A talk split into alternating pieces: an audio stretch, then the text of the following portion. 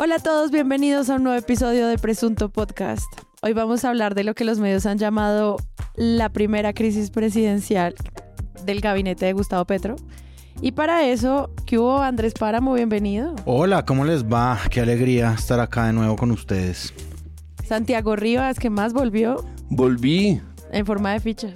Pero qué fichota. no. Qué fichaje. Pero fichaje. Qué fichaje, hermanola. Y Juan Álvarez, bienvenido de vuelta. Muchas gracias, estoy muy contento de estar de vuelta aquí. Un agradecimiento enorme a El Barrio, un restaurante en la calle 39 con Arribita del Parkway, que nos alimentó hoy con una lasaña sin tomates extraordinaria hecha su salsa de zapallo. Queso azul y pera y un montón de inventos maravillosos de Iván. Muchas gracias al Barrio por alimentarnos. Andrés Páramo, ¿de qué no vamos a hablar hoy?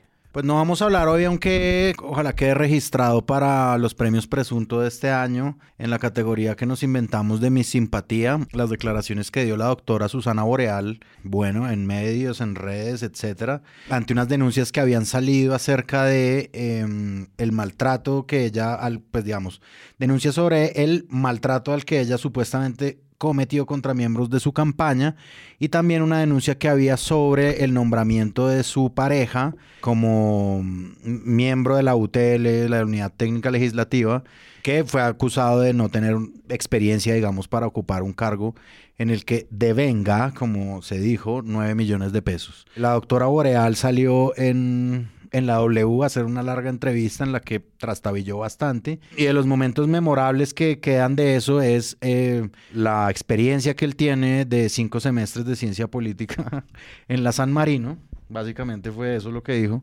Tiene cinco semestres de ciencia política a lo Patricia Fernández de Betty la Fea y una carta de experiencia acreditada supuestamente del ex senador Gustavo Bolívar.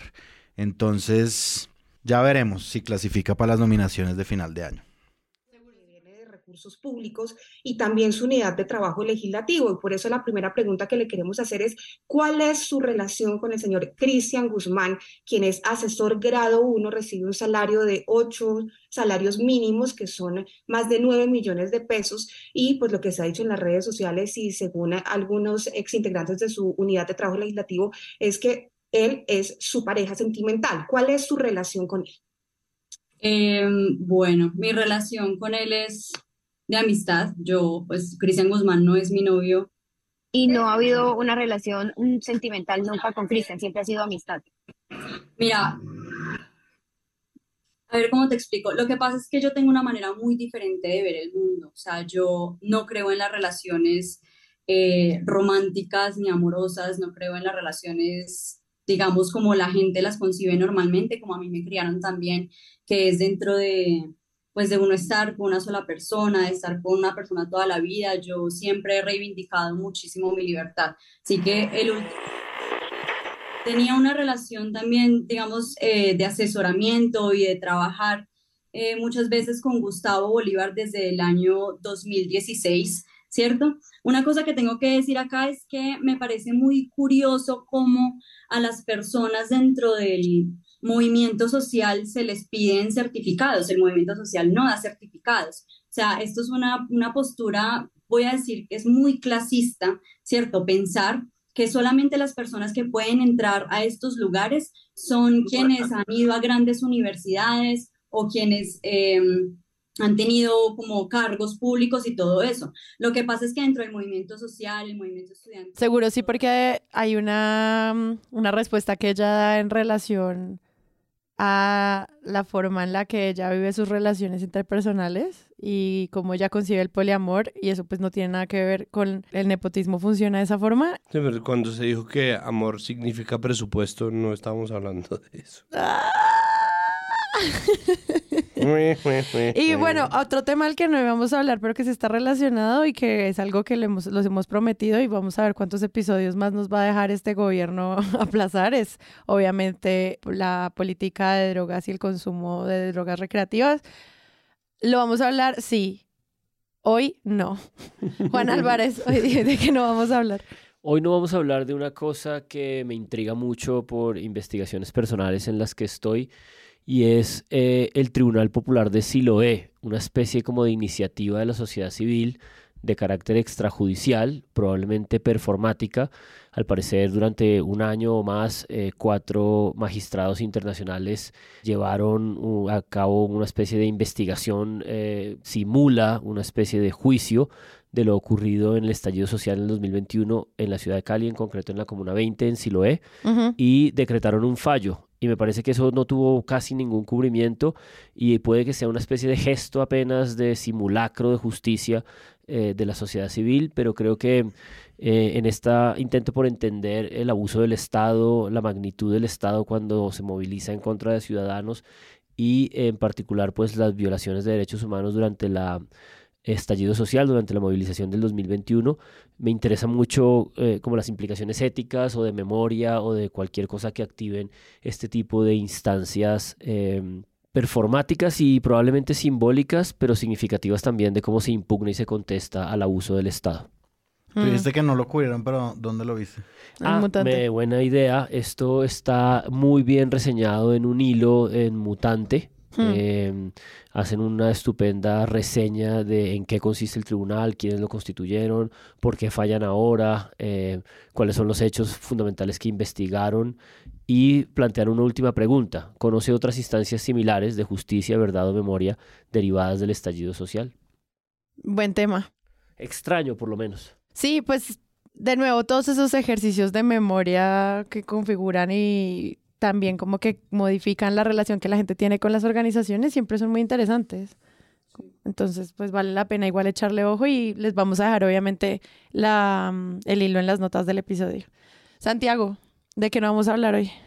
Mi tema no tema es un tema internacional que deberíamos tratar como una especie de mm, ejemplo, tal vez no necesariamente un ejemplo a seguir porque es un caso muy endémico en su diseño, pero que vale la pena de verdad seguir con cuidado porque además tiene implicaciones globales y es las revelaciones que se hicieron recientemente de cómo los presentadores principales, más conocidos, más preponderantes de Fox News, la cadena de noticias por televisión por cable estadounidense, sabían o creían, pensaban ellos que lo que estaban diciendo Rudy Giuliani, Donald Trump y en general el equipo del gobierno Trump sobre el presunto y mil veces desmentido fraude electoral en las elecciones de 2020 era una mentira, era absolutamente delirante y era ridículo.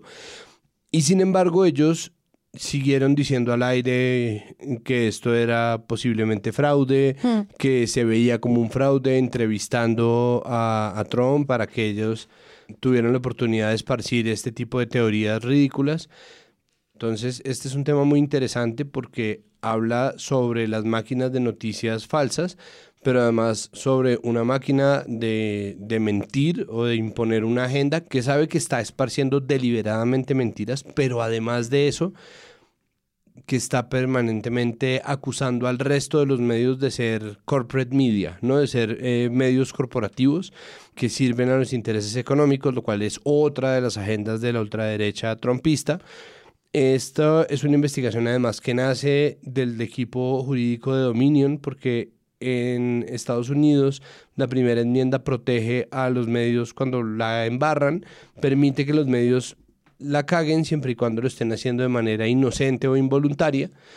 Y en el caso de un caso de difamación, que es muy raro que lo gane los demandantes contra los medios de comunicación, ¿no? mil veces han tratado de mandar por difamación desde la ultraderecha, por ejemplo, al, New York Times y al Washington Post, sin ningún tipo de éxito, pues se tiene que probar que hubo algún tipo de malicia, voluntad. dolo, voluntad o mala voluntad a la hora de esparcir esas noticias y esta es la primera vez en muchísimo tiempo que se llega a ese punto gracias a la filtración de una serie de chats en donde los mismos presentadores de Fox News están declarando que esto les parece mentiras, eh, que no tienen ningún tipo de sustento. Entonces, eso es un caso emblemático para el seguimiento de medios, de noticias falsas, de mentiras deliberadamente esparcidas y de desinformación desde quienes se supone que tienen el monopolio de la información. Sí, me encanta porque es como probar la razón de ser de este podcast como cada vez que salga información y generar espacios de pensamiento crítico para los ciudadanos, pues simplemente toca como contrastar todas estas historias todo el tiempo, es mucho trabajo para la gente también, pero cuando un periodista abiertamente piensa que está mintiendo, pero aún así esparce la información sabiendo las consecuencias que eso trae, nos recuerda también porque estamos nosotros acá haciendo este proyecto. Sí, tremendo caso de estudio para todas las universidades esto, la verdad. Las facultades de comunicación social que están analizando cómo se trabajan esos discursos, ahí está. Vayan a presuntopodcast.com www.presuntopodcast.com es el lugar donde usted encuentra primero que nadie todos los episodios. Y además es el lugar en el que usted puede ayudarnos. Encuentra en presuntopodcast.com las donaciones, la forma en la que puede apoyar este proyecto, ya sea a través de Patreon o a través de otras donaciones. Y al mismo tiempo es el acceso a nuestras redes y a, nuestros, y a nuestras comunidades. En esas comunidades, si usted quiere saber de qué se está hablando, cuáles son los temas que se están moviendo más, eh, qué está opinando la gente, pues simplemente pase por nuestro Discord y ahí se entera.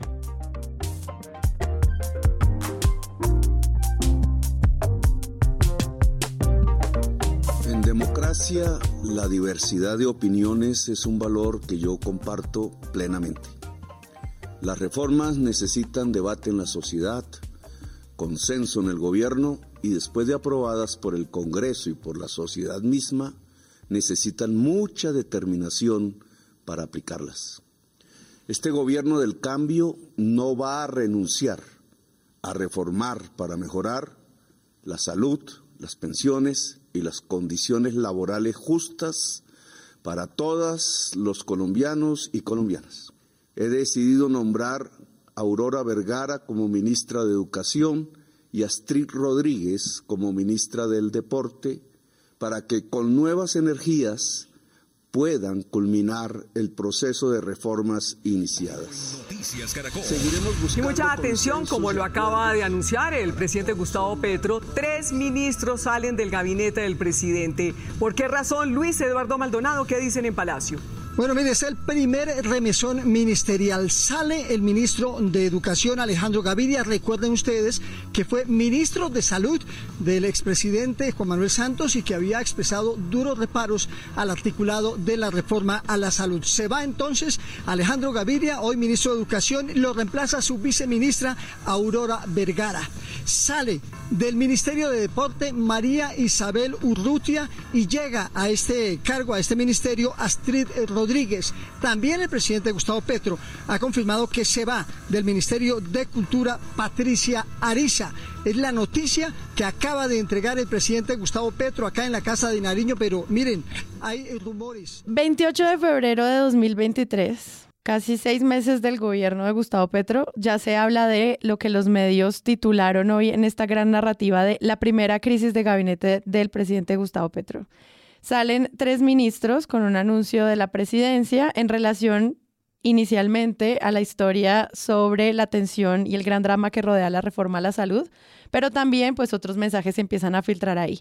La cantidad de especulaciones, petroexplaining, análisis de lo que va a pasar con el futuro, qué diablos es la movida política, pues inundó las salas de redacción, muchos desde la opinión, muchos desde la reportería, y pues hoy yo quisiera como que tratáramos de desglosar lo que fue este primer día de este eh, rifirrafe dentro del gabinete con el presidente Gustavo Petro, Alejandro Gaviria, exministro de Educación, María Isabel Urrutia, exministra de Deporte y Patricia Ariza, exministra de Cultura. Comencemos.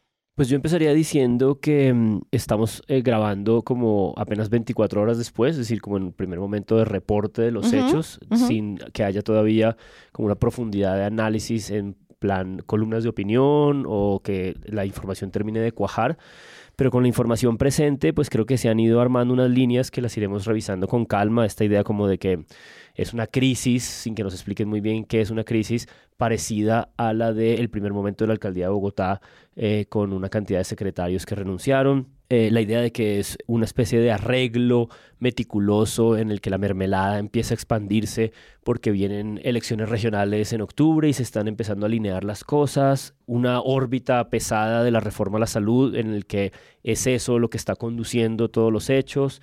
Y también creo que hay una última enfoque que es el de son sujetos distintos y cada una de estas historias es un acumulado que se suma en una sola locución, en un solo movimiento presidencial, pero son razones diferentes. Hmm. Eh, y creo que mm, ya entraremos a tratar cada uno de esos distintos enfoques y esas distintas maneras de organizar los hechos un poco siempre, por supuesto, en función de las agendas y de eh, los intereses de los medios de comunicación, intereses a veces eh, legítimos y simplemente de mirada.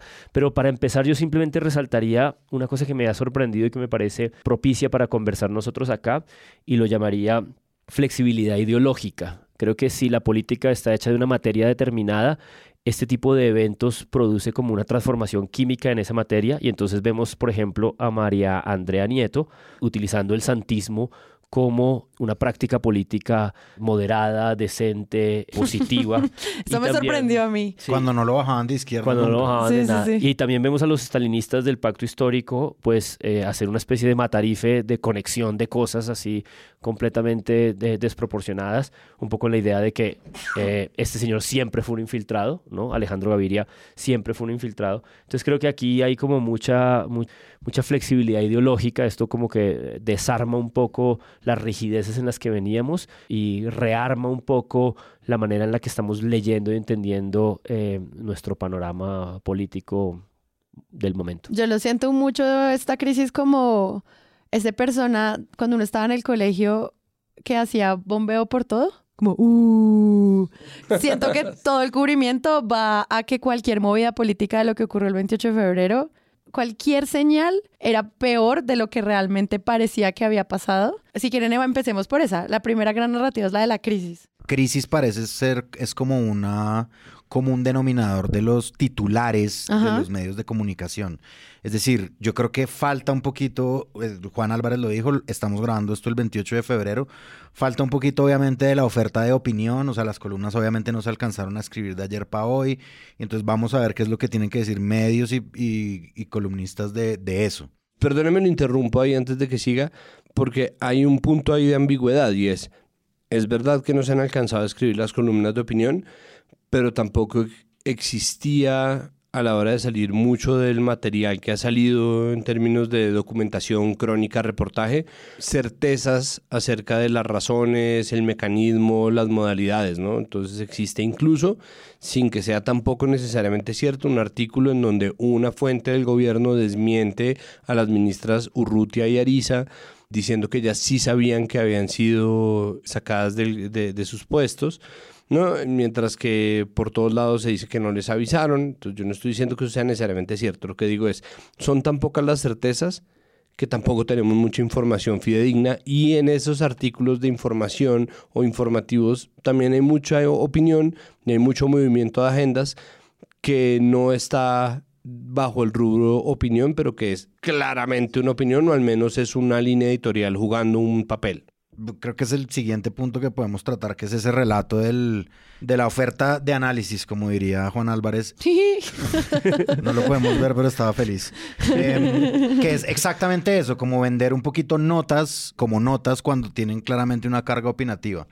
Yo insisto, como la palabra crisis es algo que sale mucho en los titulares de los medios de comunicación, casi al unísono, es un común denominador, pero uno, uno se pone a leer esas notas y sí parece como un ejercicio más de busquen a ver cuál es la palabra que mejor rankea en Google, en el SEO, busquen a ver qué es lo que está diciendo la gente en Twitter y titulen así, ¿sí? Es decir, como que crisis me parece una cosa que llama mucho la atención y pues que a mí me parece también que algunos medios de comunicación dan por sentado que un lector sabría por qué hay una crisis, pero no explican esa categoría nunca, ¿sí? Es decir, yo me estoy remitiendo una nota muy escueta de eh, La República que se llama La salida de tres ministros deja ver la crisis dentro del gabinete de Gustavo Petro, en el que hacen una pequeña infografía de los que se van, de los que reemplazan y pues nos cuentan un poquito los hechos. Sí, es decir, nos cuentan que hay una reforma a la salud que dividió a los ministros, eso está aprobado pues por la carta que se reveló en la revista Cambio, un poquito de la locución de Gustavo Petro diciendo qué es lo que pasa con esa reforma y qué es lo que pasa, qué es lo que quiere el gobierno, describe en la locución quiénes se van, de esos quiénes salen, quiénes llegan, citan más a Petro porque pues parece que es la única fuente, agradezco los servicios prestados por los ministros Alejandro Gaviria, etcétera. Petro concluye y esa salida triple sale a relucir la crisis. Y así cierra el artículo. Que es como, ok, pero defínanme que es una crisis ministerial. Caracterízala. caracterízala. No solamente, es decir, no solamente como por, por enriquecer tu propio artículo, sino para hacerle entender a la gente, si es que hay que hacerle entender algo, que yo no estoy, digamos, en desacuerdo en que no haya o si haya una crisis, me parece que hay una antesala de eso y es, bueno, ¿Por qué que salgan tres ministros en seis meses de una crisis? Es una crisis, pero lo dan por sentado un poco también pensando que los lectores entienden cuáles son las movidas regulares de un, de un ministerio y de un gobierno en su primer año de gobierno, ¿sí? Hmm. Eh, nosotros cuando vino Tatiana Duque de la silla vacía acá hicimos como una especie de apuesta de cuál ministro iba a salir primero y en cuánto tiempo y pues claramente eso es un poco un juego tras bambalinas. ¿sí? Pero me parece que cuando un medio titula con la palabra crisis, pues está también llamado a explicar qué es. O sea, no puede ser como compartir la locución de un presidente y luego concluir, ah, sí, y esta es la crisis. Ok, un poquito tautológica la cosa. Como lo que decía Tatiana cuando nos visitó acá, pues Tatiana de Revueltos con Política, era, no es tan común ver un cambio o lo que han mostrado en un montón de spaces en Twitter, revolcón de los ministros eh, antes del año.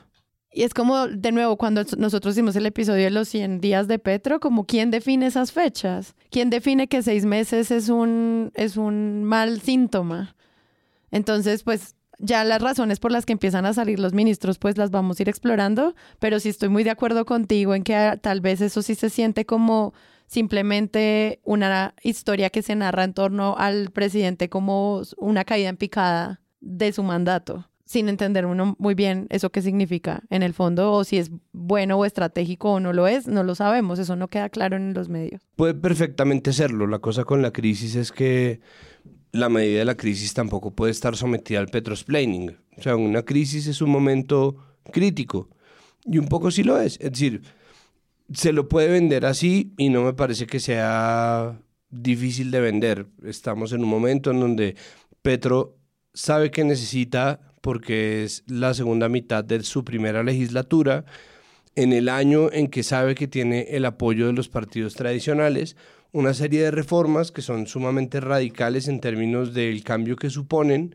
bien o mal, ya lo hemos hablado, ya lo hemos discutido, y existe una cantidad considerable de voces que están haciéndole oposición a esas reformas, pero además de eso existe en el ambiente una mm, zozobra grande porque este no es un país acostumbrado ni a la alternancia en el poder, a la alternancia real en el poder, ni al cambio.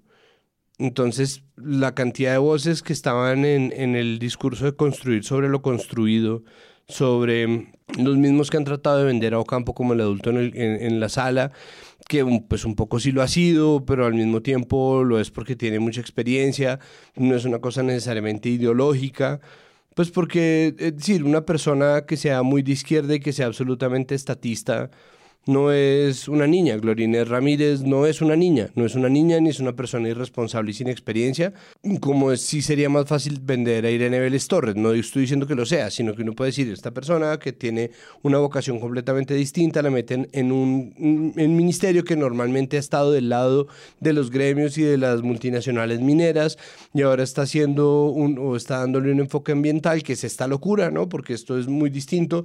Pero pues Glorine Ramírez es una, es una comunista de vieja data, ella no es una niña, ¿no? pero esos mismos medios están todo el tiempo llamando a Campo el adulto, ¿no? Él, es el adulto responsable del gobierno y el adulto responsable del gobierno, el adulto responsable del gobierno y las reformas polémicas y las reformas esto y aquello, entonces claro, de nuevo, mi punto en este caso ni siquiera son las reformas, sino el hecho de que ellos mismos están viendo que esto es un asunto y es un momento crítico porque está tratando de pasar unos proyectos de ley que contravienen muchísimo el rumbo de las cosas que conocimos hasta ahora. Sí, Santi, pero tú digamos eso no lo ves, por ejemplo, con primero una, una gran historia que se cuenta sobre cómo se crea el gabinete inicial con este gesto de apertura que también fueron, fueron palabras que usaron los medios, como Petro tenía un gesto de apertura al tener a Alejandro Gaviria en el gabinete. Y tiene a este otro ministro que es el papá de los pollitos en el otro lado y a Cecilia López también ahí. Y entonces, cuando sale Alejandro Gaviria, siento que hay un cubrimiento, al menos en muchos párrafos de los que leímos en varios medios, sobre con que se reanuda el miedo en tanto se van los adultos serios. No sé cómo vieron eso, porque a mí sí me parece que toda la construcción del personaje Alejandro Gaviria durante todo el día estuvo muy centrado en cuando él se va, llega la incertidumbre. Yo creo que, es decir, a mí me interesa mucho el personaje de Alejandro Gaviria por toda la relevancia que se le da, digamos, como que yo he tratado un poquito de desentrañar qué es lo que sucede con un personaje como Alejandro Gaviria. Alejandro Gaviria evidentemente es una persona que los medios quieren, es decir, antes de ser ministro que los medios buscan, que los medios quieren su opinión, su opinión de tecnócrata, lo que sea, es decir, él también opinaba sobre el paro, él opinaba, digamos, sobre una variedad de temas. Y yo creo que al ser querido por los medios, pues claramente es una ficha eh, para usar también. Es decir, eso a mí me parece que se conjuga un poco con la oposición que le hizo a la reforma a la salud, obviamente su relación buena con los medios, en donde se filtran en la prensa documentos de su firma, como el primero en el que daba una serie de oposiciones a la reforma a la salud. Yo creo que para poder ilustrar sé uno bien y rápidamente sobre eso yo recomiendo eh, la página de Instagram de Mutante en el que hay unos slides ahí de, fotos en la que explican muy bien cuál es el recorrido de Alejandro Gaviria con la ministra Corcho frente a este tema de la salud. Entonces, claro, él se infla un poquito, ¿no? Como yo soy el opositor y además yo soy el que sé de salud en este país, hmm. cosa que además lo usan como una ficha de poner. Es que a mí sí me parece impresionante que los medios, incluso medios eh, de derecha como eh, Semana, digamos como experimentos de opinión como ¿Tic-tac? Experimentos de opinión como el tic-tac de Marisa. Sabía. que disfrutaste, disfrutaste cuando lo vimos juntos. Andrés Páramo. Este chino páramo ahí. Este chino páramo tratando de Te jodió ese tic-tac porque es una historia de ver un video. con la referencia a, a, a One Piece, a One Piece que tú la tenías anotada también. Entonces sí, claro. Entonces... sí, Páramo dijo, oh no, tengo los mismos ejemplos de María Isabel Rueda. El ejemplo de María Isabel Rueda es que eh, Juan Piz González entrevistó a Alejandro Gaviria hace un tiempo. Yo le puedo describir cómo va a ser el gobierno de Petro. ¿Quiere que se lo explique? Hágale. A mí no, a mí me vale y eso no va a pasar. El primer año él nombra un buen gabinete de unidad nacional. No lo logra cohesionar. Pasan seis o ocho meses y no pasa mucho. Se le desbarata el gobierno. Y Petro empieza a tuitear como loco y la agenda del país girando alrededor del Twitter de Petro y no se hace nada. Y Juan Piz González, el copy del, post que puso hace poco es, Marica, lo a su estilo, ¿no? Marica, lo supieron primero conmigo, ni nos Nostradamus supera a nuestra Juan Piz. Entonces, digamos, eso también es obviamente como un chiste de Alejandro Riaño. Hmm. Eh, María Isabel Rueda lo toma, digamos, como que así abre su tic-tac y traza el segundo elemento que a mí me parece de esto y es como Alejandro Gaviria es una ficha de poner muy buena para la derecha en este momento porque era una persona que criticaba abiertamente o digamos como después de filtraciones abiertamente y cerradamente también a Gustavo Petro. Me parece impresionante que Marisabel Rueda igual, pegue ese salto con Garrocha de decir el país queda en deuda con él. ¿sí? Es decir, lo enaltece ya de una forma en la que nos sorprendimos aquí, que fue como Gaviria para Marisabel Rueda ¿A qué lo vas a lanzar entonces? O sea, si no les gustaba hace dos semanas, pero ahora sí les encanta porque criticó a Petro a lo Alejandro Gaviria. Tampoco es que él haya cambiado, pues, sus convicciones. Pues fue a los siete. Alejandro Gaviria es un hombre de maneras suaves, claramente conciliador y muy valiente y coherente a la hora de defender sus convicciones. Por ello los colombianos debemos agradecerle por haber prendido las primeras alarmas sobre los esperados estragos de la reforma a la salud. El país queda en deuda con él, porque se arriesgó a que lo sacaran del gabinete. Y yo creo que esta, esta, digamos, centralización un poco del relato con Alejandro Gaviria, en la que caigo yo, por supuesto, en este momento, es lo que pasa también con la nota de la silla vacía que hacen un análisis de las renuncias de los tres ministros. Sí, la nota se llama La primera crisis ministerial de Petro, una explosión descontrolada.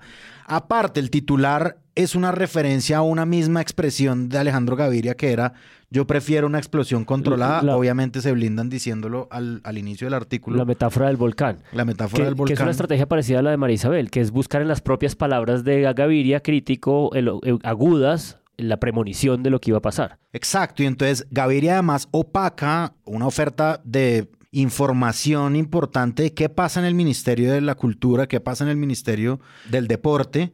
Y entonces ellos lo dicen en dos líneas, con las otras dos ministras despedidas, la de Cultura y Deporte, algo similar ocurrió con las dos ministras despedidas, la de Cultura y Deporte, daños colaterales del propósito principal que era sacar a Gaviria. Es como, a ver, un poquito, ¿por qué no me explican esto un poquito más?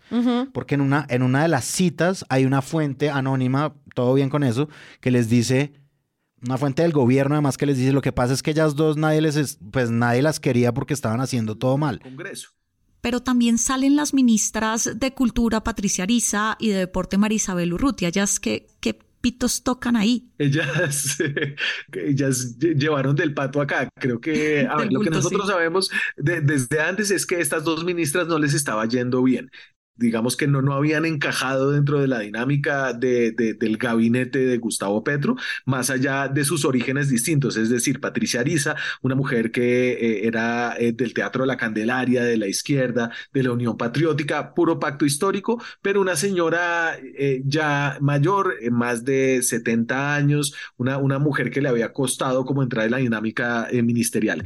Y María Isabel Urrutia, que venía siendo la representante de un partido político, del Partido de la U, una, una persona que había sido cercana a, Dilian Francisca Toro, pero que tampoco le había ido bien en su gestión. Entonces eh, sucedió lo de Gaviria y lo que dicen en Palacio es que pues las juntaron con eh, al señor al que le tenían desconfianza eh, y se fueron las tres un poco para mostrar o para enviar el mensaje de que no era solamente a Gaviria el que querían sacar.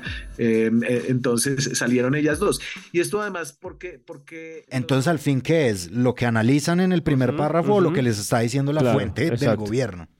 Oyéndote hablar, pensaba que este protagonismo de Gaviria de parte de las derechas que están, digamos, encantadas con eh, la explosión no controlada, pues es, eh, eh, habla de, esta idea de lo huérfano de la oposición, ¿no? Que veníamos elaborando desde hace varios episodios, ¿no? Es como, es como si se, se cambió de camiseta un jugador, ¿no? O lo queremos cambiar de camiseta como de lugar que es extraño considerando ese otro elemento de información que recibimos hoy de que se volvieron a reunir, porque uno supondría que después de lo que pasó, lo último que iba a ocurrir era que Petro y Gaviria se volvieran a reunir. Además. Y hoy vuelven y se reúnen a las 4 de la tarde, pero sí me parece que eh, se puede leer como parte del, sentimiento de orfandad de una oposición sólida y creo que la derecha está sintiendo, nos apareció un, un un crack cambiado de camiseta o por lo menos un crack mediático, porque estoy de acuerdo contigo de que el lure de Gaviria con la prensa es un fenómeno para pensar.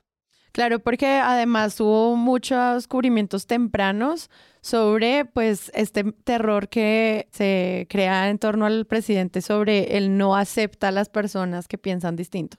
muchos análisis iban centrados a ese lugar. Entonces también tratando como de desentrañar estas primeras declaraciones con las que abre su intervención, en la que dice como no, en la democracia sí necesitamos opiniones.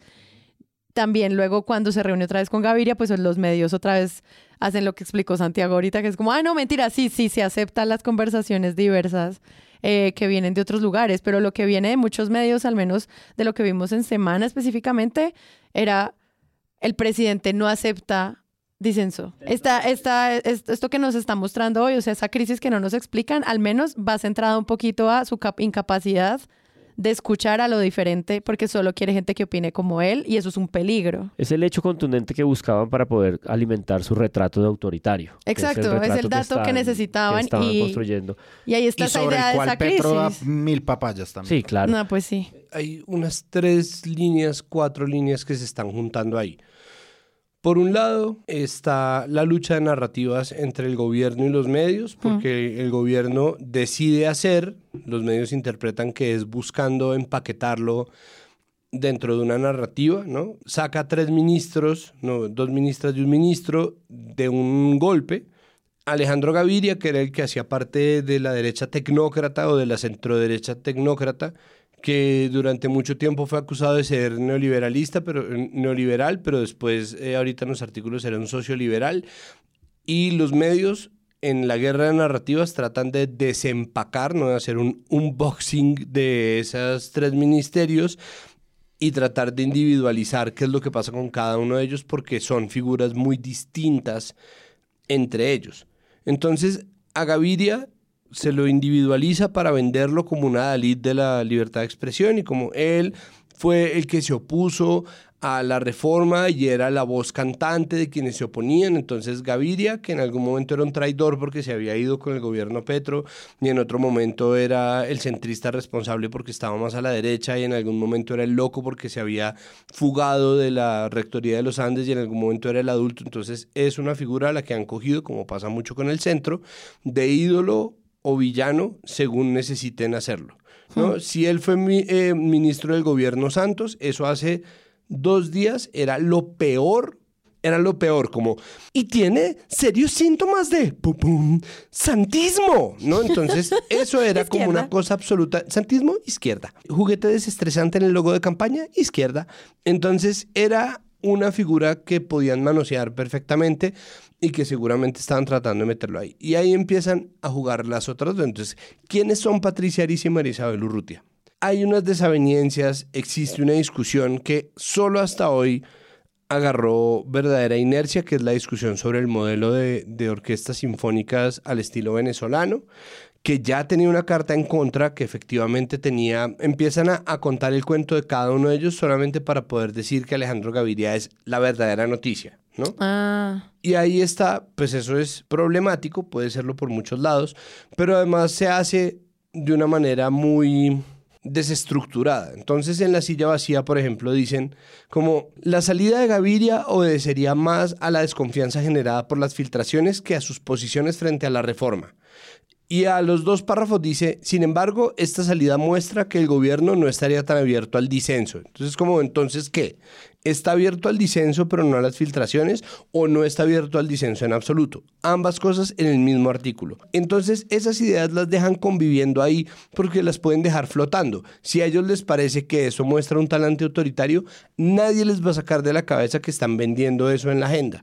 Puede ser o puede no ser es importante también entender que es un antecedente lo que pasó con los secretarios de gobierno en la alcaldía, porque de verdad fue una cosa notoria, es decir, notoria al punto en que García Peña, Navarro Wolf, o sea, personajes verdaderamente notables con experiencia en el gobierno, se le salieron del barco a Petro, Petro peleó con muchos de sus secretarios de gobierno, no es nada raro que pase, así como por ejemplo me contaron, y esto, no, como, entonces por ejemplo, ¿qué pasó? Nosotros hablábamos de las marchas, y había una carta del gobierno diciendo que tenían permiso de marchar quienes quisieran. Pero uno de nuestros oyentes, Miguel Olaya, publicó en su momento que durante la alcaldía de Petro sí se enviaron correos en donde era obligatorio salir a marchar, por ejemplo. Mm. ¿No? Entonces, antecedentes sí existen y los antecedentes sirven para eso. Marica, perdón, pero sí sirven para eso. Entonces, claro, no nos prueban nada, pero prueban que ha pasado y el temperamento y el talante de la gente tampoco tiende a cambiar tanto. Entonces ahí existe una serie de papayazos que da el gobierno y el mayor de ellos pues es Alejandro Gaviria. Entonces Alejandro Gaviria, como es el más notorio, porque María, Isabel Urrutia no es así como un montón, como muy de izquierda, pero estuvo en el polo en algún momento, ahora estaba en la U, ¿no? Es como una persona que se dedicó a la política porque tenía como un talento dirigencial, y Patricia Ariza, pues que es de izquierda, izquierda dura, izquierda UP. Pues Alejandro Gaviria era el único que pertenecía a esa derecha tecnócrata y aún así, siendo uno de tres, la silla vacía vuelve y dice, esto eres sobre todo a la, la tecnócrata. es como, pues es que no solamente están ahí Ocampo y Cecilia López, ahí está también un Godo, ahí está el ministro de Transporte, que de hecho deberían sacarlo no por Godo, que también, sino por plagiario, ¿no? Entonces, eh, es, es, es, muy fácil diluir ese discurso, es muy fácil utilizarlo solamente fijándose ahí, pero pues si uno quiere hacer el mapa, hay que hacer el mapa. Sí, en ese mapa definitivamente el peso de Gaviria y el hecho de que sea el más directamente comprometido con el asunto de las reformas, pues se está tendiendo a llevar la atención. Pero por eso mismo me interesaría a mí entrar un poco ahí en la individualidad de la ministra, ex ministra de Cultura, Arisa. Creo que ahí hay una historia que de hecho casi que resulta tan clara o tan transparente como lo que le está ocurriendo a Gaviria. Ella le da una entrevista que aparece hoy mismo, eh, martes 28 en El Espectador. Es una eh, entrevista en la que Laura Arevalo, una estupenda periodista de cultura, trata de hacerle preguntas eh, y tratando de entender qué es lo que está pasando y qué es lo que pasó para su salida. Y ella pues contesta de una cosa muy emotiva. Pero creo que se viene reconstruyendo eh, en notas del 10 de febrero del espectador, en la nota del 24 de febrero del país de Camila Osorio, esto que Santiago citaba hace un momento, que es como las desaveniencias que se vienen sumando alrededor de la voluntad directa presidencial de construir un sistema de orquestas, ¿no? Un sistema de orquestas a, la, a, la, a la idea, a la semejanza del de Venezuela. Y allí me parece que hay una historia importante de considerar. Eh, recomiendo que la gente le eche una buscada a esas notas que acabo de decir del espectador y del país, porque implican pues un problema estético de fondo. De hecho, un problema estético que me parece como digno de considerarse si uno lee la carta que está reseñada en ambas notas. Es una carta en donde mm, más o menos 200 de 2500 músicos del país protestan en unos términos que son muy los propios términos del progresismo. Es esta idea como de no podemos montar un sistema de orquestas nacionales en función de la música y de la estética centroeuropea, cuando aquí llevamos con un plan nacional de orquestas ya casi una década y media que funciona eh, eh, apoyando el folclore diverso. Entonces hay un problema estético como divertido. Y yo sumaría a esta, digamos, ecosistema de notas alrededor de qué es lo que estaba pasando en el Ministerio de Cultura, más allá pues de esa línea que está en la silla vacía, pues que es muy pobre, que dice, no, pues es que de ellas solo recibían quejas. Es una nota de 070 de noviembre del 2022, ya hace unos meses, hace tres, en el que tratan de entender a qué se referían con estallido cultural, que fue como esta primera apuesta del el Ministerio de Cultura. Y la nota un poco va, disgregando cada uno de estos elementos en los que supuestamente estaba armado el estallido cultural para mostrar que no parecía tener mucha sustancia, que parecía ser una estrategia para mantener a la gente politizada en la calle a través como de eventos y de, de comparsas. Y creo que todo eso va sumando como una especie como de descontento o de, o de mediocridad de lo que estaba haciéndose en el Ministerio de Cultura. Y yo simplemente para acabar esta, esta idea como de que en esta individualización de los sujetos sí hay como trayectorias e historias muy diferentes. Claro. Una cosa que no vi reseñada en ningún lugar y que probablemente sea una coincidencia, pero no sé si sea una coincidencia, y es el hecho de que educación, cultura y deportes constituyen un sector. Y el hecho de que ese sector se revele y se entienda ahora, por ejemplo, que ninguno se había reunido a solas con el presidente. Es decir, ¿qué responsabilidad le cabía al presidente el hecho de que este sector estuviera devolviendo información como de un trabajo insuficiente, ¿no? De un trabajo. En el caso de Gaviria es muy diferente. En educación, por ejemplo, la viceministra que lo sustituye y que está nombrada en propiedad ahora, que era su viceministra, es una viceministra que estaba con él llevando adelante la reforma de la ley eh, de educación que están intentando. De hecho, Gaviria ya tuiteó celebrando el hecho de que ella sea la ministra. Es decir, de algún modo no es un giro el que hay en su ministerio. Sí, el de Gaviria es otra cosa. Sí, es decir, por, eso, por eso es muy mediocre cuando se siente que, el, que los análisis periodísticos es como sale Gaviria y para que no se sienta como tan politizada la cosa, entonces sacamos dos más. Sí. Pues no. No, estas dos no las eligieron al azar. En el caso de Urrutia del Ministerio de Deporte parece que hay un montón de historias de corrupción denunciadas por ella y denunciadas contra ella. En el caso de Gariza, esto que acabo de reseñar, que hay como una historia de, de tensión estética larga. Y en el caso de Gaviria, es una cosa muy diferente. Entonces sí hay trayectorias diferentes y sin embargo es un sector Hmm. Y cómo pensar esa idea o cómo contar esa idea de que es un sector completo, no lo vi en ninguna parte. Pues es que además hay un montón de matices de grises que es fácil ignorar, perdón. Pero pues por ejemplo,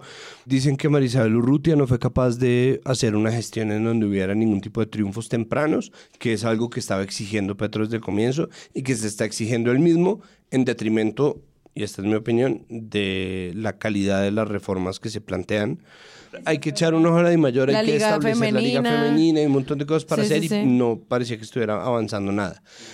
El desacuerdo con la ministra Ariza un poco posiciona a la ministra Ariza, pero la verdad es que el sector cultura no estaba contento con el nombramiento de Patricia Ariza. No estaba necesariamente triste, simplemente estaba expectante, había mucha incertidumbre, porque Patricia Ariza era una persona que legendariamente había quijoteado la cabeza del Teatro La Candelaria, que había sido amenazada, que pertenecía, no, era una heroína de la cultura, pero no tenía tampoco ninguna experiencia en la función pública ni en la dirigencia de un, de un ministerio que tiene unos presupuestos tan delicados, tan frágiles, de una expansión tan delgadita que es tan difícil de, de ordenar. Entonces ahí existía una pregunta constante.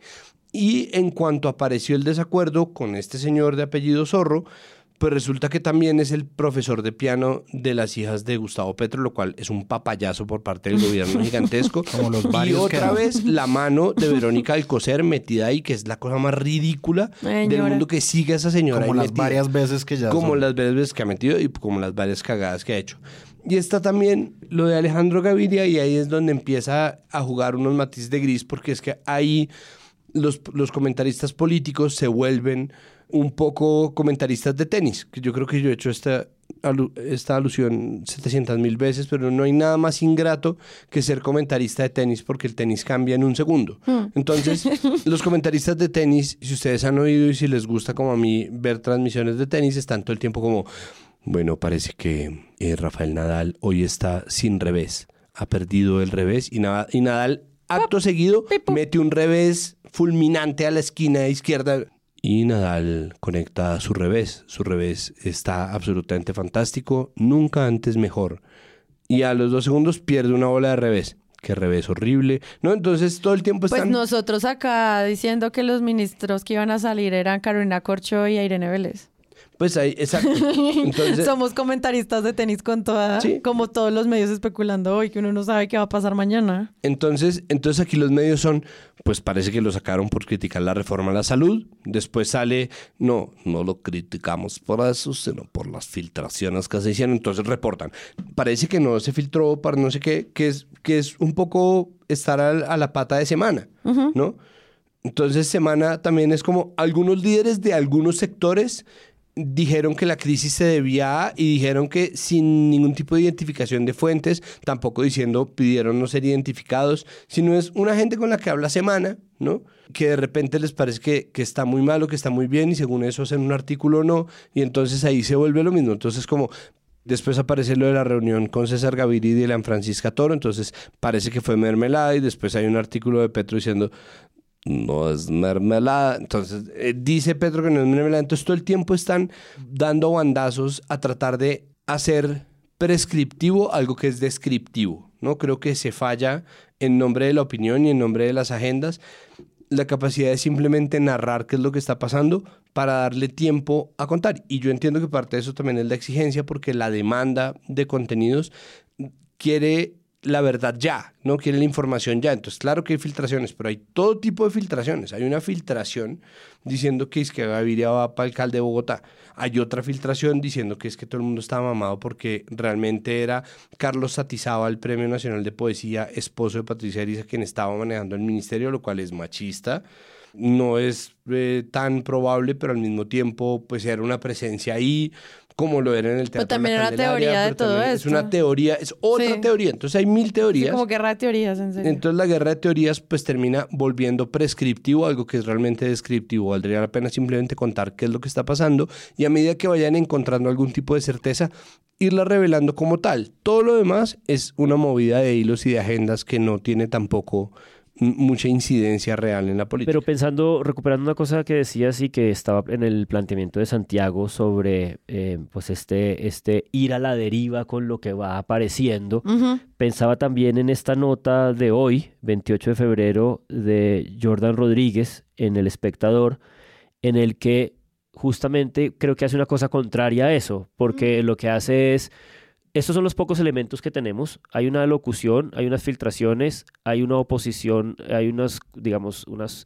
eh, críticas de parte de este ministro, un ministro de educación que de verdad estaba invirtiendo mucho tiempo en el En tema sal- de salud, o sea salud, que, sí. digo, hasta cierto Pues que punto... era su ex cartera, o sea, sí, sí, pero, ¿de pero, dónde, pues? Pero- sí, pero digamos que, que, que ciertamente estaba como muy imbuido también en la discusión de la reforma a la salud, vale, todo bien. Eh, y este señor, este periodista lo que hace en esa nota es tomar esos pocos elementos, no especular demasiado y empezar a trabajar sobre lo que viene ahora con la reforma. Y es como, estas son las comisiones, hoy se nombraron presidentes, está constituida así, que es un poco no dejarse llevar por la imposibilidad de precisar qué fue lo que pasó y pensar, esto es lo que sigue pasando en materia de la reforma a la salud. Es A mí me muy pareció muy interesante esa nota justamente por eso, porque eh, a pesar de que titula crisis en el ministerio, no sé qué cosa, Sí. pues desarrolla una punta del, del- del- de la discusión que se perdió un poco y es como, ¿cuál es el pro- probable futuro de esto? Claro. Entonces, ¿Qué entrevista pasa con la gente, reforma ahora después de Hay esto? como un congreso, que es un poco también porque yo de verdad no he podido entender bien la figura de Gaviria, ni él qué es lo que quiere, ni Petro qué es lo que quiere con él después reuniéndose con él. A mí me parece también un poco que, o como toda esta agenda petrista, hemos caído también en una serie de cosas que tal vez el mismo Petro quiera. O sea, es decir, como, por ejemplo, la, una de las narrativas que existen alrededor de estas tres renuncias es a las dos ministras no les dijeron. ¿sí? O sea, a las dos ministras no les dijeron y sale Laura Sarabia, la, la, la jefe de gabinete de Me encanta que ese cargo lo dejó creado Duque y ahora hay jefes de gabinete para todo el mundo. Laura Sarabia. Que además luego resultó que Laura Sarabia era como cuñada de la funcionaria a la que le, le dijeron que había sido la que había filtrado realmente y no Alejandro Gaviria. Esto, bueno, esto es un telenovelón. Sí, exacto. Y entonces, eh, como que el mango lo sigue teniendo Gustavo Petro, me parece. Entonces él lanza esas cosas como una locución presidencial en la que se fueron los tres ministros. E inmediatamente después uno sabe que eh, a Alejandro Gaviria le dio un tratamiento distinto, tal y como los medios le dan un tratamiento distinto. Y a ellas dos, digamos, en las declaraciones cruzadas, unos dicen que no les dijo nada, que se enteraron por televisión. Laura Sarabia dice, no, nosotros sí las llamamos, etcétera. Pero también es un tratamiento distinto a unos y a otros tal cual se los da la prensa, digamos, como en nivel de importancia. Es impresionante, en verdad. Que María Andrea Nieto les dice como... ¿Alguien quiere pensar en esto? Esto es que, que no les hayan dicho es machista, incluso racista. Y yo. ¿Dónde está el feminismo? Dijo ella. ¿Dónde están las femiprogres? Sí, sí, sí, sí. Porque además, ¿no? El control suena como. todo. ¿Dónde están las femiprogres? Excelente. ¿No? Mete un montón como de memes Ahora mete memes. Eh, es que su metedor de memes, hay, su metedor que de no sabe usar. Por eso, No, su pues es de que- memes debe tener 40 años. Debe ser una persona como yo que tendría que tomar una clase antes de poder meter memes. Pues es que verdad, además es verdad. ella trata de meter frases ajenas de discurso y escribe lo que ella dice para que concuerde y no Y no concuerda. concuerda, sí. Entonces, yo creo que es que sí, es que ella trata como de, de, de, de, hacer, de jugar al meme, pero termina jugando a la mema. De igual manera, la ahora exministra de Deporte, la medallista olímpica Marisabel Urrutia, se enteró que ya no era ministra antes de entrar a la locución, cuando uno de los edecanes de Palacio la paró y le dijo que ella ya no era ministra y que no podía entrar. ¿Esa es la manera de sacar a dos mujeres del gabinete? ¿Dónde están las progre feministas defendiendo los derechos de estas dos ministras? ¿Acaso eso no es violencia política en contra de las mujeres? ¿Y hasta racismo en contra de la ministra de Deporte Marisabel Urrutia? Amiga, cálmate.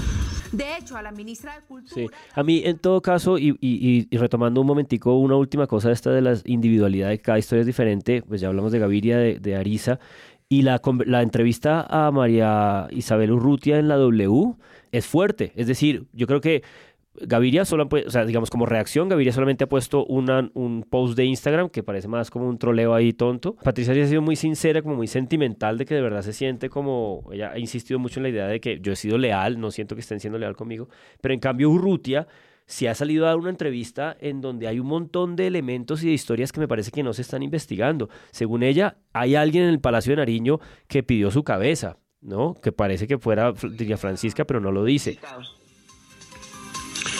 La señora ministra de Cultura pues sugirió que alguien le estaba haciendo el cajón. Usted en las últimas horas ha dicho lo mismo, que hay un poder que está detrás de su salida. ¿A qué se refiere usted? ¿Quién le hizo el cajón? El poder, el cajón es porque eh, quise hacer lo que tenía que hacer y lo que el presidente me encomendó, que era el tema de la corrupción. El Ministerio del Deporte, lamentablemente, lamentablemente el Ministerio del Deporte eh, solamente tiene 180 funcionarios de carrera pero tenía 2.500 funcionarios. Yo entiendo que estamos en una época electoral, una época política, y entonces, pues hay arreglos políticos. Sí, pero señora ministra, usted dijo que hay un poder detrás del presidente que la había sacado del ministerio. ¿A quién se refiere? ¿Cuál es ese poder? Se van a dar cuenta aquí estos días. Entonces, ese poder detrás del presidente Petro que la sacó a usted está en la casa de Nariño. Total. Luego dice que había Exacto, sí, hay un 2.500 montón de OPS, contratos de renovados, que ella 70% de esos no los renovó y que ella dice que son la que le da la elección en el Valle de Ilia Francisca. Cuando le preguntan por la corrupción que está denunciando, dice, yo la encontré en el empalme y eh, informé a la Contraloría, ahí están las informaciones. 1800 proyectos de infraestructura deportiva. Exacto. Esta señora, esta señora tenía que negociar con un señor del Comité Olímpico Colombiano, Ciro Solano, y parece que no lo pudo resolver. Es decir, ahí me parece que sí hay un montón de materia de cosas que estaban yendo mal y que la propia exministra está haciendo vocal y hablando de ellos. Y ciertamente en la W se cortaba cuando le preguntaban nombres y le preguntaban cosas más detenidas, pero me parece que hay una historia que creo que puede crecer hacia adelante. Tanto porque se entienda quién es la ministra no sé si designada o nombrada ya en posesión que viene y si se prueba que es una cuota de un partido político de estos que necesitan abrochar para que la coalición se mantenga, como por el hecho de que esta es la, esta es la ministra que se está yendo con información grave. Es decir, lo de Ariza, pues parece que es una desaveniencia estética y que Alcocer está detrás y bueno, quién sabe. Lo de Gaviria parece bastante transparente con su oposición a la reforma, pero en este caso hay como denuncias de, de- de- corrupción, tanto eh, omitidas por ella como por, como por gente que dice que en su, en su ministerio se está contratando de manera directa en porcentajes muy altos. Y esa es una historia que creo que no se ha construido todavía. Pues yo creo que eso pinta de cuerpo entero la naturaleza de la relación que existe con tres ramas completamente distintas de la política, ¿no? Creo que ahí está precisamente, no, el mapa que hace la silla vacía es elocuente y es efectivo en lograr Claro. como tres particiones. Uno por un lado la derecha tecnócrata, ¿no? Que realmente que es lo que nosotros llamamos centro. Liberales. basado en la Liberales. evidencia. Liberales tecnócratas. Los Liberales liberales tecnócratas. tecnócratas basados en evidencia y eh, están por el otro lado lo que ellos llaman partidos tradicionales, pero siendo que la U tiene un logo tan de mierda y realmente tiene, no sé, huevón, 15 años de existencia, eso se llama realmente fuerzas tradicionales políticas, porque ese partido no tiene la edad que tiene el conservador liberal, pero ok. ¿No? Y por el otro lado está la izquierda, ¿no? Como lo- la izquierda El del movimiento pacto, social. el movimiento pues es que todo eso configura lo que uno conoce como la izquierda, porque la izquierda en Colombia, a punta de balazos, está muy fragmentada. Entonces están las No, organizaciones pero así le dice. Daniel Pacheco. Ah, bueno, yo- Como sí, es que- las del movimiento social. Que serían esas tres. que se- ah, bueno, que entonces, y el movimiento social, pues que son básicamente los partidos de izquierda, centrales obreras, la Colombia Humana, que es un partido pequeño dentro de la gran coalición del pacto histórico, etcétera, etcétera. y las fichas de Francia Márquez que están ahí también. Exacto. La pregunta de Patricia Ariza pero ¿cómo así si yo he sido leal? ¿No? ¿Qué pasa? ¿No? Porque la lealtad, pues sí es un asunto serio. Con Petro, el cuento de la lealtad.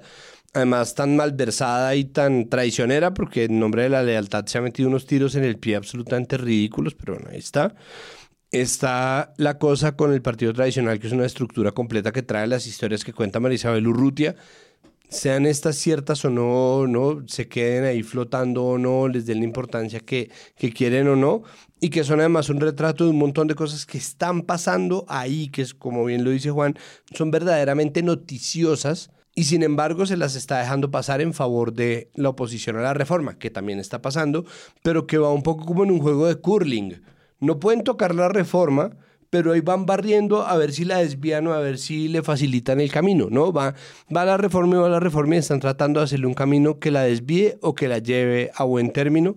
Y en esas está la pelea de narrativas entre el gobierno y los sectores opositores, y aquí incluyo medios, gremios, grandes empresas, grupos económicos y partidos de oposición a las reformas que está haciendo que finalmente, y como bien lo dijeron, la silla vacía, el espectador, el tiempo, pues son promesas de campaña de Petro. Es decir, y el mismo Petro dijo, por el que votaron los colombianos. Pues ahí está, ¿no? El cambio por el que votaron los colombianos. Lo hemos hablado ya tantas veces que es aburrido la construcción simbólica de este gobierno, lo que vimos de la contramarcha del balcón, la espada de Bolívar y todo esto ya lo hemos visto, lo hemos dicho mil veces. Eh, también hay- entonces ahí caen los medios en analizar la puesta en escena de la locución. Quiénes están en qué lugar, quiénes están parados, quiénes están apoyando y pues ahí uno también puede intuir como cuál es la relación y la importancia de los resultados rápidos del Ministerio de Cultura para este gobierno y pues de las decisiones que se puedan tomar o no con la exministra de Cultura. como que hay una historia sobre los símbolos. Entonces quería preguntarle sobre eso porque también vi que hay análisis sobre eso y si pues si vale la pena como en esta hilada de poder y movida presidencial ver cómo se hace esta puesta en escena también de los otros, porque mucha gente se pregunta, bueno, ¿y Ocampo qué? Bueno, eh, porque estaba parado un metro atrás mientras que Corcho está acá, ¿no? Pues es que está dando un mensaje en la imagen. ¿Eso cómo lo vieron? Obviamente los símbolos del gobierno Petro son unas cosas que se analizan, por ejemplo, lo hace la silla vacía, digamos, como para la foto cómo está, digamos, para la foto del discurso cómo está un gobierno que muestra los símbolos como algo muy importante, pues se tiene que bancar también que los medios miren cómo está simbolizada la cosa cuando da, por ejemplo, una locución presidencial en la que echa tres ministros. Lo otro que yo veo es que claramente se trazan suspicacias. La reunión de Petro con Dilian Francisca Toro de la U, Efraín Cepeda del Partido Conservador, César Gaviria del Partido Liberal, pues claramente es una cosa que uno, un medio naturalmente va a trazar. Así lo haga como lo hace el espectador en su nota, en la que menciona la cosa y pues deja que los lectores aten los cabos, o el Heraldo que lo empuja un poquito más hacia, bueno, igual, Sabemos que Petro, la salida se da luego de una reunión con líderes de tres partidos buscando apoyo. Em, en esa misma nota citan a Camila Zuluaga, que ya se pregunta cuotas burocráticas que les darán reformas, ¿no? Pues es que también es una pregunta natural, es decir, se reúne con los líderes de partidos en las que en el Congreso se va a discutir una reforma. Y Petro de nuevo, porque a Petro digamos como que no le bastan los símbolos ni los discursos, de nuevo a corregir periodistas en Twitter de nuevo a decirle a Camila Zuluaga, no desinformes.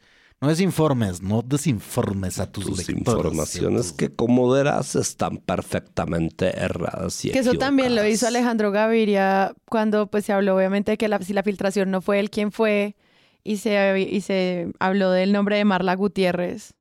Sí, eso es una cosa que, que también dicen como no, no fue ella, pues que el funcionario público o exfuncionario público lo diga en Twitter tampoco es la última palabra de la verdad. Todo es mentira, Sobre lo que dice Gaviria. Claro, y pero... hay medios que han estado, Camila Zuluaga... Pero son eh, medios que están rastreando ideas. Pues Entonces, pues, si un político eso es mentira, pues igual hay que tomarlo con la suspicacia porque pues al final son los medios los que nos están ayudando a entender eso. Y yo creo que son por dos frentes, digamos, lo de Gustavo Petro, es eso, los simbolismos que obviamente le van a prestar para que la gente le interprete también y la, la corrección que él no se cansa de hacer a medios de comunicación.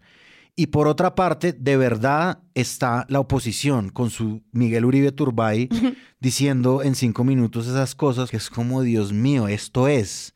Nosotros la oposición, dice, y uno es como, pocha. Colombianos, el país se merece un debate claro y con argumentos sobre las reformas que hoy impulsa este gobierno. Con preocupación vemos que no está siendo así. Estas reformas se están justificando sobre premisas falsas. Y por supuesto que se requieren mejoras y ajustes, pero deben hacerse sobre un diagnóstico cierto. Estas discusiones deben ser responsables. No, porque está esta, está esta estructura metafórica de que el símbolo es eso digamos, que dice pero que no hace, ¿no? Es como la estructura metafórica nuestra es como decir, por eso los eslogans políticos son yo hago, no digo, ¿no? Como si la palabra y la enunciación, pero bueno, en fin, ese es otro problema. Pero justamente para contestar tangencialmente y pensando en este asunto, en la premonición, en esta idea de las premoniciones, ¿no? en esta idea de, el, héroe Gaviria que ahora eh, está cumpliendo con lo que dijo, aunque de manera trágica, porque él es el afectado. En esa premonición en Juanpis, él lo que dice es, el primer año nombra un buen gabinete de unidad nacional, no logra cohesionar, pasan ocho o seis meses y no pasa mucho. Y lo que yo creo que no funciona en esta idea de que está ocurriendo lo que él predijo, es que creo que sí ha ocurrido muchísimo. Es decir, las reformas están ahí, están puestas sobre la mesa y las reformas algo va a pasar con ellas. Probablemente se van a transformar, probablemente se van a caer. No creo que se vayan a caer todas. Y las reformas. Un, un mini micro paréntesis. Nosotros lo hemos explicado, los medios también lo han dicho, esto todavía apenas va a entrar al Congreso. No, acaba de entrar. Por eso cuando desde columnas de opinión se dice como es que esto es lo que va a pasar con la reforma a la salud, cuando esto todavía no ha pasado en la primera conversación, de hecho, es muy responsable. Claro, y de hecho lo que está pasando es que... Esta ¿Oíste, María Andrea Nieto? Lo que está pasando es que esta reforma a la salud acaba de convocar la presentación de tres reformas más. Germán Vargas Lleras la llamó la, la contra... La, antirreforma, la contrarreforma, no me acuerdo. El Centro Democrático tiene una reforma también y había una anterior. Y en la rueda de prensa que dio Germán Vargas Lleras ayer o esta mañana, el primer punto que él toca es el hecho de que lleva tres años con esa reforma engavetada y en el gobierno Duque no le quisieron prestar cuidado. ¿Quién, Vargas Lleras? Sí, Vargas Lleras. Lo primero que dice es, si me hubieran puesto cuidado hace tres hueputas años cuando traje esta reforma y nadie me puso cuidado, no le habrían dado oportunidad. Tiene ahí un embrión de imitación de Vargas Lleras. No, no, no. simplemente estaba tirando el... Lo que quiero, me gustó harto. Lo que quiero decir es que... Lo que quiero decir es que reforma o no vaya a pasar o no, esta idea de que no ha pasado nada no es cierta hay una convicción muy fuerte y muy intensa en, la, en el país de que, de que las reformas se, se requieren. O sea, por lo menos se construyó un, un consenso alrededor de que se, se, quieren reformas, se necesitan reformas. Por ejemplo, la reforma del Centro Democrático habla de prevención y habla de modelo de atención primaria. O sea, sí hay unos consensos que se están construyendo alrededor de unas cosas. Perdón, Juan, es que me acordé de Pate ese bebé La próxima vez practico más. Si me hubieran pasado esa puta reforma. la, dijo, parado en dos enfermeras. Dos enfermeras en cuatro patas, el man parado fumando y apagando el cigarrillo en un doctor. y además, pero ¿por qué, por, qué está, ¿por qué está pagando el cigarrillo en el jefe de oncología del pabellón? como, y además la noticia... ¡Quítese manteco! ¿Cuál doctor qué? ¡Doctor yo! ¡Doctor yo! Germán Vargas Lleras siempre nos da mucho de qué reír. ¡Doctor yo! Pero es que lo que tú dices sí es cierto, o sea, en serio... O sea, hasta Germán Vargas Lleras salió al ruedo. Dicen que llevaba cuatro años sin aparecer en público. Yo no llevaba esa cuenta. Cuatro años sin aparecer en público, dijeron esta mañana cuando salió a presentar su antirreforma o contrarreforma. Pues porque es la muestra de lo que va a ocurrir realmente en el Congreso y que para eso tenemos un Congreso. Claro, y el hecho de que, y el hecho de que las reformas sí están movilizando transformación en el país. Mi punto simplemente es que esta idea de que el, el gobierno se está desmoronando porque no ha pasado nada, probablemente se está desmoronando, pero es porque están pasando demasiadas cosas, no porque no esté pasando nada. Es un programa político que busca como esta eficacia en la ejecución entonces, por eso, la, volviendo al comienzo, ¿qué es la crisis? No, pues es que ahí volvemos a lo mismo. El problema es que, o sea, sí estamos en un momento crítico, sí, pero es un momento crítico que no necesariamente tiene que tomarse de una misma manera. Como dar por sentado que es paranoico tampoco sirve. No, pues exacto, pero es que, bueno, corrección, el gobierno Duque pasó a la ley Mintic al final de la primera legislatura. Pero es una ley, no Antes una de que era, pues marica, cambió el sistema, o sea, no es una ley estatutaria, pero por ejemplo, una cosa que sí decían muy útil en la silla vacía es que una de las cosas que pidieron los ministros y el director de Planeación Nacional en la carta que después se fue a filtrar, que fue un documento pedido por Petro y que se filtró, que es donde está todo el problema del asunto, que es además lo que nadie está siguiendo porque ya se dijo que Gaviria no fue, ya confirmaron que Gaviria no fue y tampoco han dicho quién fue, hmm. ¿no? Que va a terminar siendo una pregunta constante ahí porque creo que va a ser muy difícil detectar realmente dónde está esa filtración, salvo que se ponga en una tarea muy harta y muy necesaria. El caso es que hmm. dentro de las cosas que pidieron los ministros que no están de acuerdo con cosas de la reforma y que terminaron siendo pasadas por alto por Petro está precisamente que pidieron que lo hicieran como una ley estatutaria. Y Petro y Carolina Corcho lo pasaron como una ley ordinaria lo cual cambia un poco el trámite porque no se tiene en cuenta la, ¿no? los niveles de expansión, los niveles de influencia. Lo hace pues, más simple. Lo hace mucho más simple, pero no lo exime de la revisión constitucional. No, claro. Y de hecho dicen que esa revisión es la que probablemente no pase. O sea que todo este esfuerzo se va, pueda caer ahí. Pues es que, hay, pues que eso es en donde yo creo que está la declaración de Gaviria de no pasa nada. Eso es un problema que yo creo que es sistémico en Colombia. Y Petro, queriendo responder a eso, muchas veces termina siendo parte del problema. Y el ejemplo perfecto para mí son las basuras de Petro en Bogotá. Petro tenía la razón, es decir, existía un mandato de la Corte Constitucional. Es lo mismo que está pasando con la reforma a la justicia del ministro Osuna. Es lo mismo que está pasando con, con, con muchas de las reformas que él hace. Pero específicamente la de las cárceles es el llamado a cambiar un estado de cosas inconstitucional. A contestar una solución de fondo. Exacto. En el caso de, la reforma a la salud también lo es, pero no existe un cómo. Tal como pasó con las basuras, él se enfrentó a unos conglomerados que estaban generando, o que ya habían generado de hace mucho tiempo, unas mafias que estaban controlando como... Las mafias. Las mafias las élites y las mafias estaban controlando cómo se recogían las basuras en Bogotá. Y ahí Petro lo sacó de la ecuación sin tener un mecanismo claro de reemplazo que terminó haciendo que contratara otra vez con las mismas empresas, pero más caro porque le negociaron más duros. Como, ah, sí, entonces si nos necesita, pues ahora le costamos esto.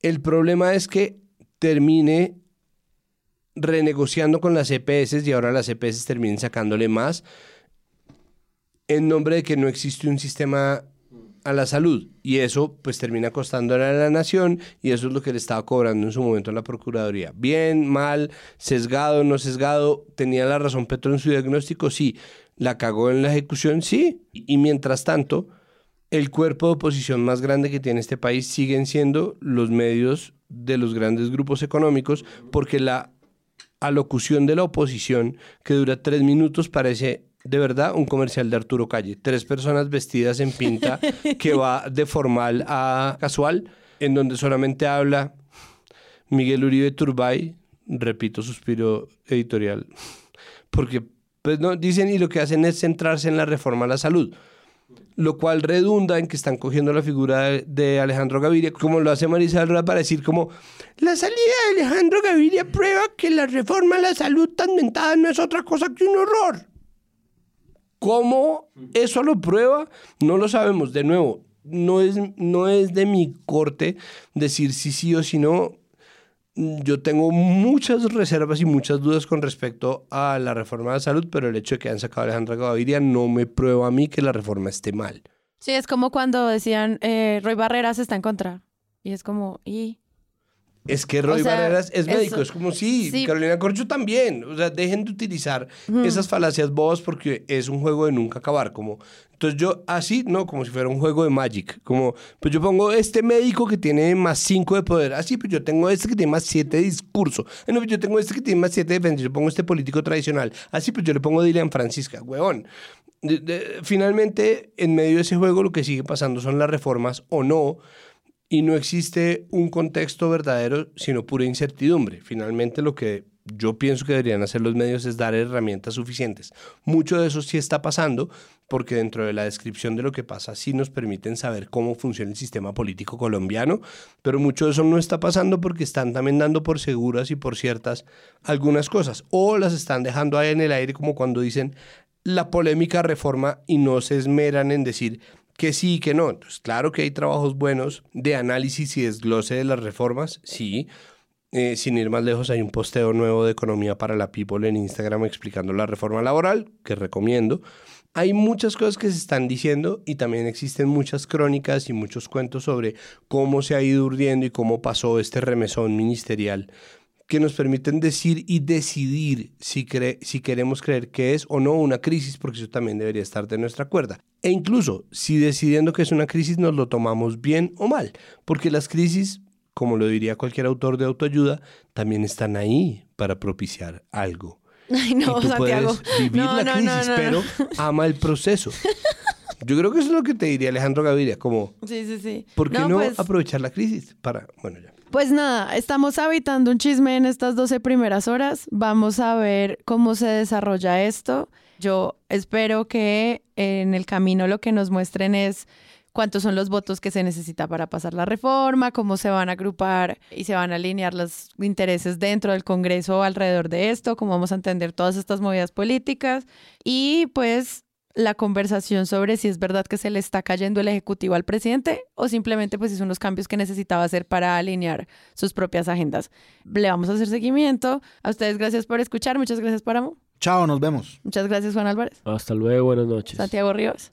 Yo solo quiero terminar diciendo que si alguna de estas agendas que se plantearon, o estos chismes o estas cosas que se van diciendo luego terminan probándose que son verdad o sabían que eran verdad desde un comienzo, pues tendrían que redactarlas con la fuente o al menos enunciando que tienen la certeza de y no como si fuera una especulación. Creo que parte de lo que es muy emocionante es al mismo tiempo una gran dosis de desinformación porque esa incertidumbre de, no entender qué es lo que está pasando termina volviéndolo ese chisme, pues que, que es lo que nos trae finalmente acá, pero sigue siendo la requete, requete, re noticia. Muchas gracias. Y yo soy Sara Trejos. Saludos a María Paula que no vino hoy, pero la queremos mucho. Hasta la próxima.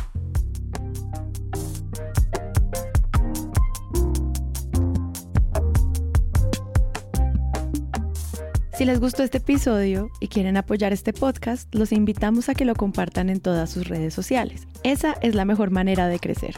Presunto Podcast es producido por Sara Trejos con el análisis de Santiago Rivas, María Paula Martínez, Juan Álvarez y Andrés Páramo. La postproducción la hacemos Rodrigo Rodríguez del Oro Podcast y yo. Nuestra asistente de producción es Paula Villán de Sillón Estudios. Les invitamos que visiten presuntopodcast.com donde pueden ser donantes y parte de la membresía de Presunto. Con su ayuda podremos financiar este proyecto y diseñar mejoras para ser sostenibles y salir cada semana.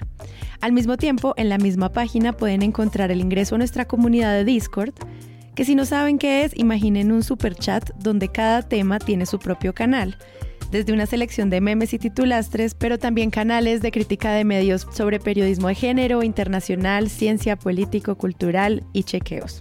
Todo esto alimentado por la misma comunidad. También pueden escucharnos en nuestro canal de YouTube y en todas las plataformas de podcast. En algunas de esas plataformas nos pueden dejar calificaciones y comentarios. Eso siempre ayuda a que otras personas nos encuentren. Presunto Podcast es producido en Sillón Estudios, una red de podcast independiente donde pueden encontrar otros podcasts. Gracias a ustedes por escuchar. La próxima semana esperen un nuevo episodio.